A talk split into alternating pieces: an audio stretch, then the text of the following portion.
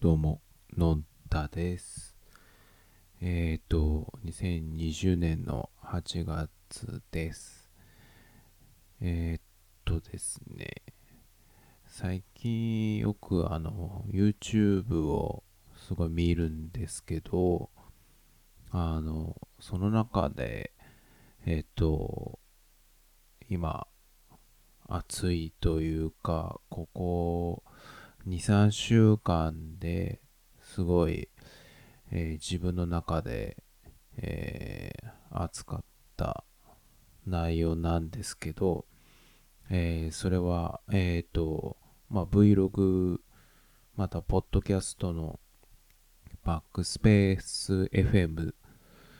をやられているドリキンさんと、えープロの YouTuber であるあの瀬戸康史さんとの、えーシネマティック対談というのがですね、えっ、と、8月に、えー公開されて、で、えっ、と、瀬戸さんの方は、あの、まあ、大体自分が2、3年ぐらい前から本格的に YouTube を見るようになったんですけど、まあ、そっから、えっ、と、瀬戸さんの YouTube を見るようになって、で、まあ、いろいろガジェット系、えー、Apple 系、えーカメラ系とか、まあ、他いろんな音楽系とかいろんなネタをですね、えっ、と、すごい楽しくやられている、本当プロの YouTuber さんなんですけど、を見ていて、で、それとはまた別に、えっ、と、トリキンさんが、えーやられているバックスペース FM というポッドキャストを、えーずっと聞いていて、で、トリキンさんが、えー YouTube で、えっ、と、Vlog という形で、えっ、と、YouTube をやられていて、で、それぞれずっと見てきたんですけれども、そのお二方が、えー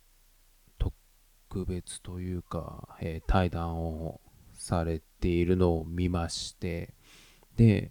えっ、と、その中で語られている内容っていうのが、まあ、これは、えーその対談の後に、瀬戸さんが自分の YouTube でも話されているんですけれども、えーまあ、瀬戸さんは、えっ、と、10年間、YouTuber としてやられてきていて、あの、すごい辛い状況にあったというのを、こう、自分の悩みっていうのをですね、そのドリキンさんに、えー話されている内容が本当にメインテーマなんですよね。で、本当に、えープロの YouTuber の、えー辛さっていうのをすごい赤裸々に語っていらして、で、まあ、まあ多分テレビとか芸能人とかの人もそういう感じに見えるんですけど、まあ基本その裏の苦労というか、そういうのはもちろん、えーメディアに出た時は基本は喋らないと思うんですけど、初めてそのプロの YouTuber さんの、えー裏の部分というか、その悩みみたいなのを、あのー告白されていて、あー、なんだろう、すごい、まあ、どの仕事でもあると思うんですけれども、まあ、YouTuber さんならではの辛さっていうのをすごい語られていて、で、一方でそれを、えードリキンさんは、えっ、と、サンフランシスコでソフトウェアエンジニアをされている方なんですけれども、あの、それについてて、まあ、その悩みについて、えっ、と、まあ、実際の、えーまあ、内容としては、まあ、えっ、と、例えばその編集に使うソフトとか、まあ、そういうテクニカルな、えー技術的な話についても語られてるんですけれども、えっ、と、その、まあ、全体的にはその YouTuber さんという職業についての悩みを語られているっていうのを、まあ、ドリキンさんが聞いて、えっ、と、なんだろう、まあ、その YouTuber さんとしても、えっ、と、瀬戸さんのスタイルと、えっ、と、Vlog っていう形のやられているドリキンさんっていうちょっとスタイルのその違いの中で、えっ、と、まあ、ドリキンさんが瀬戸さんに、まあ、アドバイスっていうのかな？っていうのをすごいしている内容なんですけれども、それがすごい、まあ、えっ、と、2人とも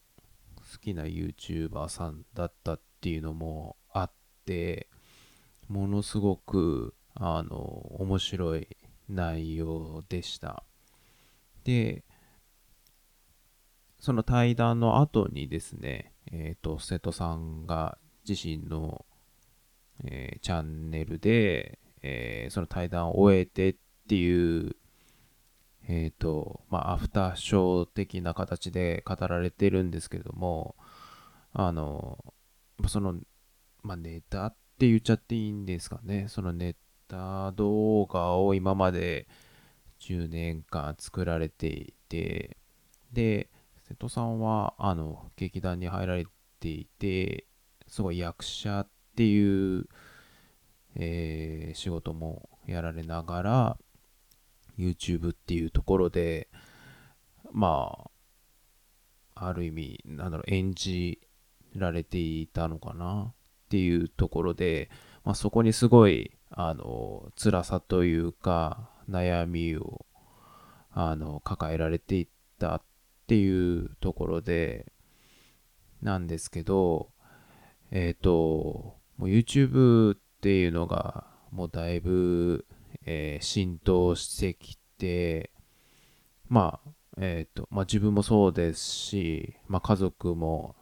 まあ当たり前ように見るようになってますし、まあ自分の周りの友達とかも、まあ友達のお子さんとかもやっぱ普通に YouTube を見てるっていうもうほんと一つのメディアになってしまったウェブサービスなんですけど、まあそういったところで、あの、表現されている、えー瀬戸さんっていうのが、うーん、その今まで作ってきた形の、うん、やってきたスタイルっていうんですかね。それがすごい生み出すのが、まあ、大変だっていう内容で、で、一方で、そのドリキンさんがやられている Vlog っていうのは、えーっと、何でしょう、まあ、ビデオブログっていう形ですごい、えーまあ、自分も詳しくはないんですけど、やっぱアメリカとか海外で、えっ、と、流行ってきて、まあ本当に、まあブログっていうのはまテキストとか、えー写真とか、ま時にはビデオとか、あっていう形で、まあ日記っていうか、まあライフログですよね。っていうのからは、えっ、と、発展して、Vlog っていうビデオ形式で、まあ、自分の生活を、まあ、切り取って、えー表現するっていうスタイルだと思ってるんですけど、やっぱそれと、やっぱり瀬戸さんがやられている、その、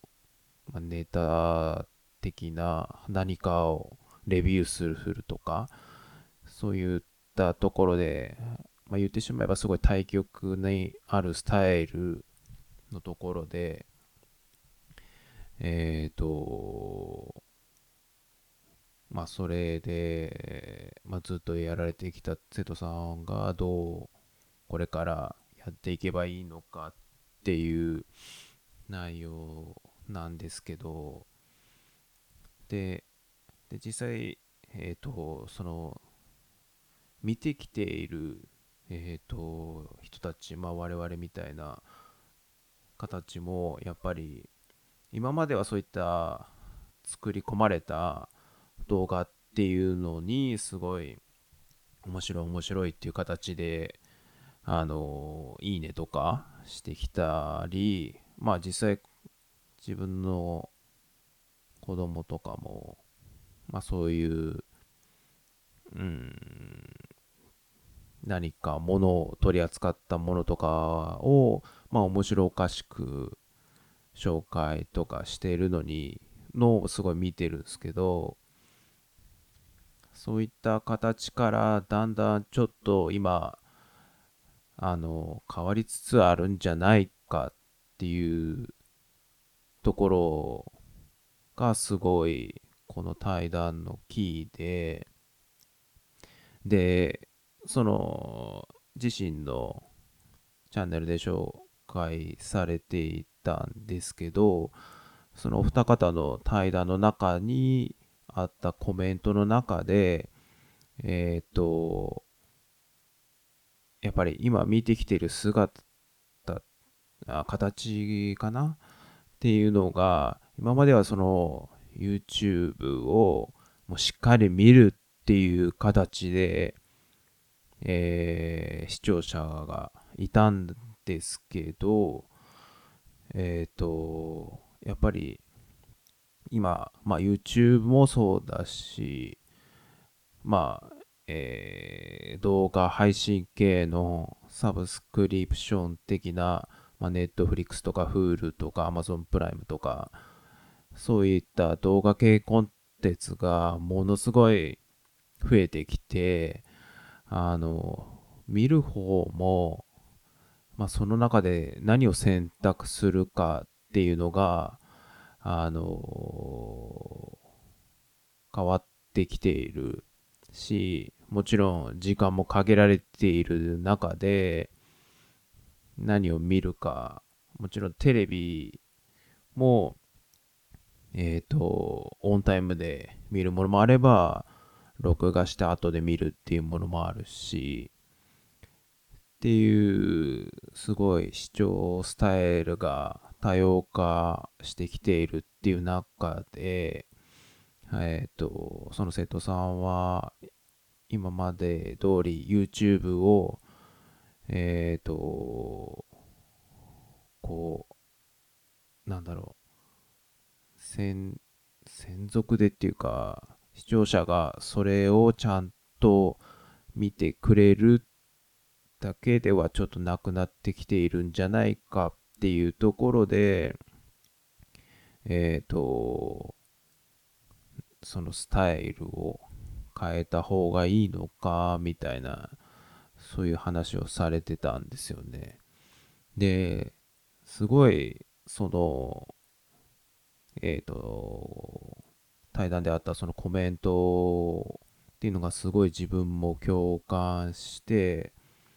あの、まあ、自分はネットフリックスに入ってるんですけど、えっ、ー、と、まあ、見たいやつがあるときは、もちろん、あの連続して見てたんですけど、うーん、まあ、一通りその興味あるコンテンツがなくなったときに、何を見ようか。ただ、あの、見たいコンテンツドラマだったり映画っていうのは、あの、登録はしてあるんですけど、うん、今日今のテンションというか気分だと、これは見たくないなとか、ちょっと見るには、あの、ちょっと気合がいるなとか、そういう感覚はすごいあって、えー、まあ、テレビもそうだし、あの、で、YouTube もやっぱり、まあ、すごい時間がすごいバラバラだと思うんですよね。で、まあ、5分、10分とか短いやつもあるし、まあ、今回の対談とかは、まあ、前編後編で3時間ぐらいすごいあるんですけど、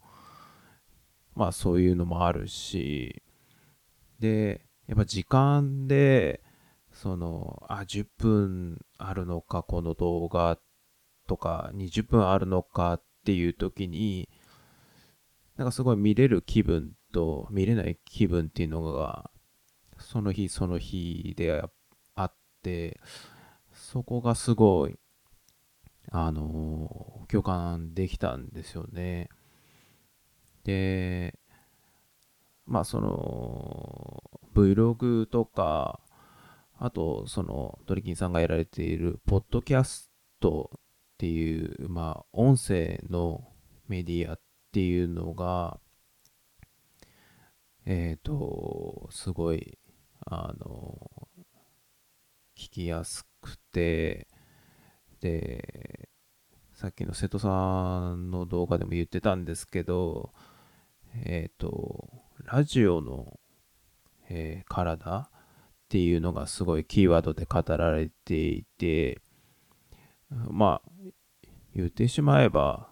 ながらで聞ける、ながらで見れるっていうぐらいの、そのコンテンツがすごいライトな気分で見れる、聞けるっていうのが、今すごい重要なんじゃないか、求められているんじゃないのかっていうのが、あの、その瀬戸さんの今思っている、えー、たどり着いたって、まあ、勝手に言っちゃっていいのかわかんないですけど、あの、一つの形なのかなっていうのがあって、でそれがすごい、あの、まあ、自分も、あの、車で通勤してるんですけど、あのまあ、ポッドキャストはもう昔から聞いてますし、で、言うてしまえば、ラジオとかも、えっ、ー、と、すごい学生の頃とかは深夜ラジオとかはすごい聞いていて、で、やっぱり音楽って耳で聞いてるけど、やっぱながら他のことが、できるっていうすごい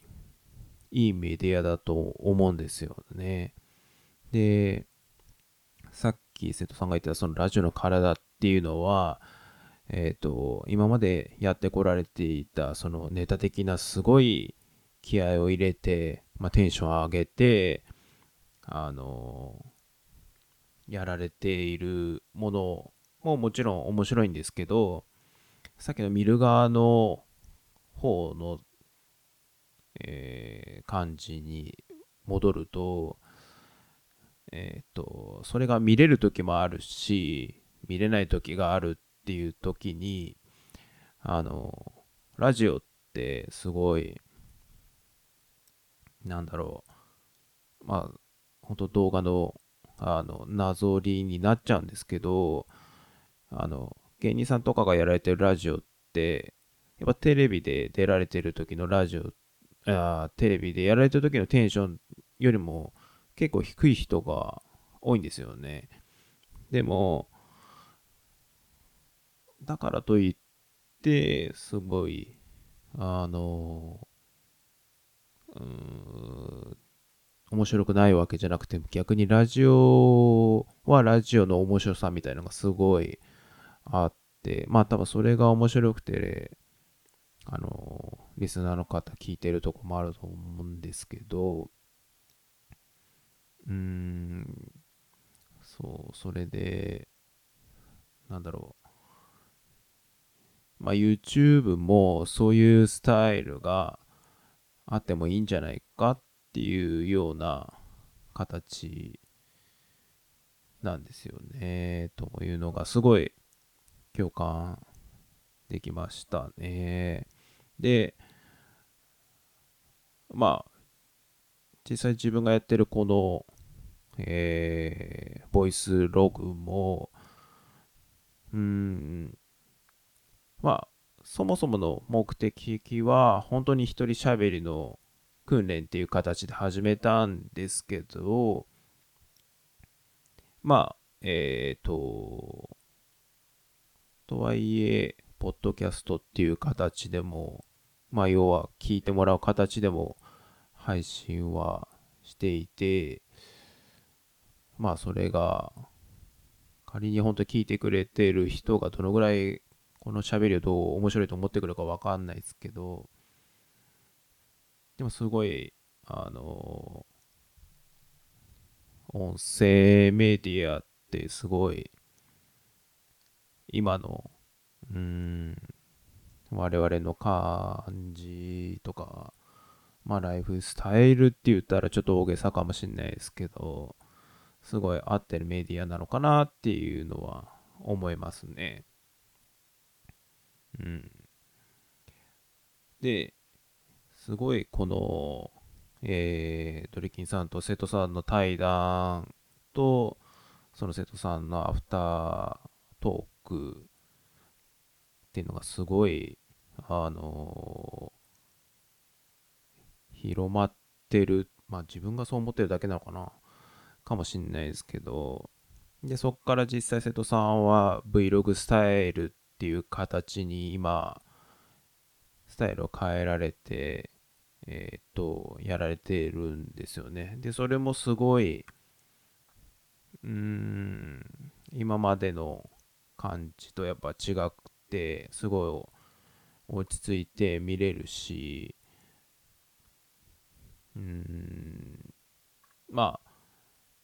作ってる方にはすごい失礼なのかもしれないですけど、まあ、ながら見とかもできる感じではあるんですよね。だそれがすごい、えー、見る側としてはすごい、あのー、見る気になるというか、これだったら、まあ、仮に20分、30分あっても見ようかなって思えるっていうのが、まあ、すごい、まあ、すごいスタイルの変化が自分には合ってるのかなっていうのは思ってますね。で、その瀬戸さんがスタイルを変えて何回かした後に、えー、っと、元アリトキリギリスの石井さんですね。と石井さん、あの、もともとお笑い芸人から始まったんですけど、すごい、えっ、ー、と、役者とかもやられていて、あの、古畑任三郎とかに、まあ他いろんな有名なドラマ出られている方なんですけど、で、まあその方も、まあ僕はその生徒さんの動画から知ったんですけど、えっ、ー、と、えー、何ヶ月か前かに YouTube を始められていて、で、なんかボイシーでも、えー、このポッドキャストみたいなのをやられているらしいんですけど、で、その石井さんが、その、ドリキンさんと瀬戸さんの対談から、その瀬戸さんのアフターショーとか Vlog のスタイル変更っていうのを見て、あの、すごい、えっ、ー、と、なんだろう、まあ、感想をすごい述べられていて、で、石井さんもその芸人から始まってってその役者やられて、まあ、いろんな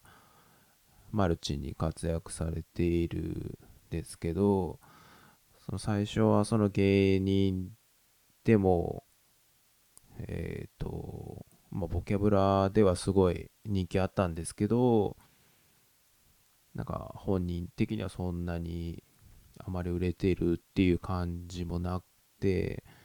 で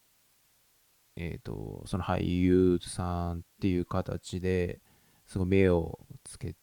て、目をかけてもらって、あの、その当時あんまりそんなにお笑い芸人さんが芝居やられるってあんまりなかったと思うんですけど、まあ、それゆえにすごい、あの、お笑いの方とかからも、すごい、なんであいつはそういうな仕事というか俳優をやってるんだみたいな見られ方をされたりとか、逆に、えー、芝居をやられてる方からは、その、お笑いの人が、なんでこっちの世界に来てんだみたいな、そういうすごい、あの、辛い状況だったっていうのを語られていて、ああ、すごい、そういう状況だったんだなっていうのが、全然わかんなかったですね。まあ当時、ボケブラも見てたし、古畑任三郎とかも見てましたけど、全然そんな感じも、まあ当然ですけど、あの、わからなくて、え、まあそういう辛さがあったんだなっていうのがあって、で、まあそっから、まあ個人的にその石井さんの活躍を全然自分はフォローできてなかったので、あれなんですけど、うーん、ただその、今回のその、生徒さんの動画きっかけに、えっ、ー、と、まあ、YouTube 見てですね、その辺の苦労の話をされているっていうとこにつながり、あの、共感されていて、で、そのような話から、逆に瀬戸さんの方にその内容がフィードバックされ、瀬戸さんが男泣きするっていう動画も上がってましたけど、あの、まあ、そういう人とのつながりっていうのを、まあ、瀬戸さんも今まであまりしてこなかったって喋られてましたけど、あの、すごい、なんだろう、リンクというか、連鎖というか、っていうのが、あのー、あって、で、結果的に最近、その、瀬戸さんと石井さんの対談動画っていうのが上がっていて、これもまた、うーん、まあ、そこではメインはどちらかというと石井さんがすごい、あの、喋り手になっていて、瀬戸さんが聞き手になってる形なんですけど、その、まあ言っても多分、石井さんの方が年上で、人生の先輩っていう形で、その辺の苦労から、えっ、ー、と、生まれた考え方、まあ、前向きな考え方っていうのを、えっ、ー、と、すごい語っていて、まあそれもすごい自分の中ではためになるというか、うん、そうですね。うん、すごいいいか考え方だなっていうのを思いましたね。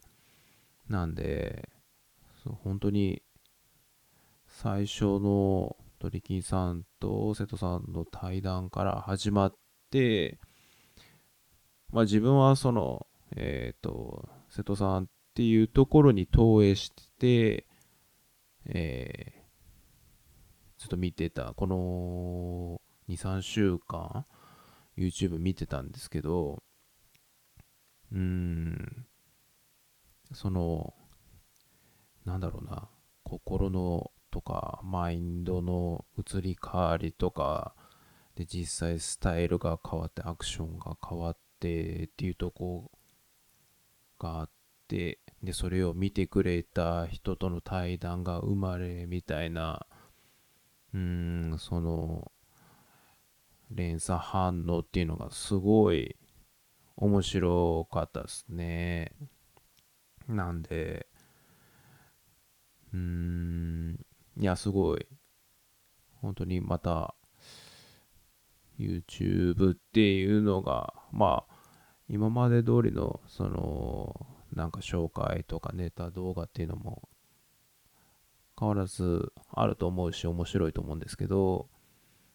なんか本当その人っていうものを出すことでその人がコンテンツになるみたいなっていうのがうんすごい面白いなと思いましたね。ということで、えー、今回は以上です。ではでは。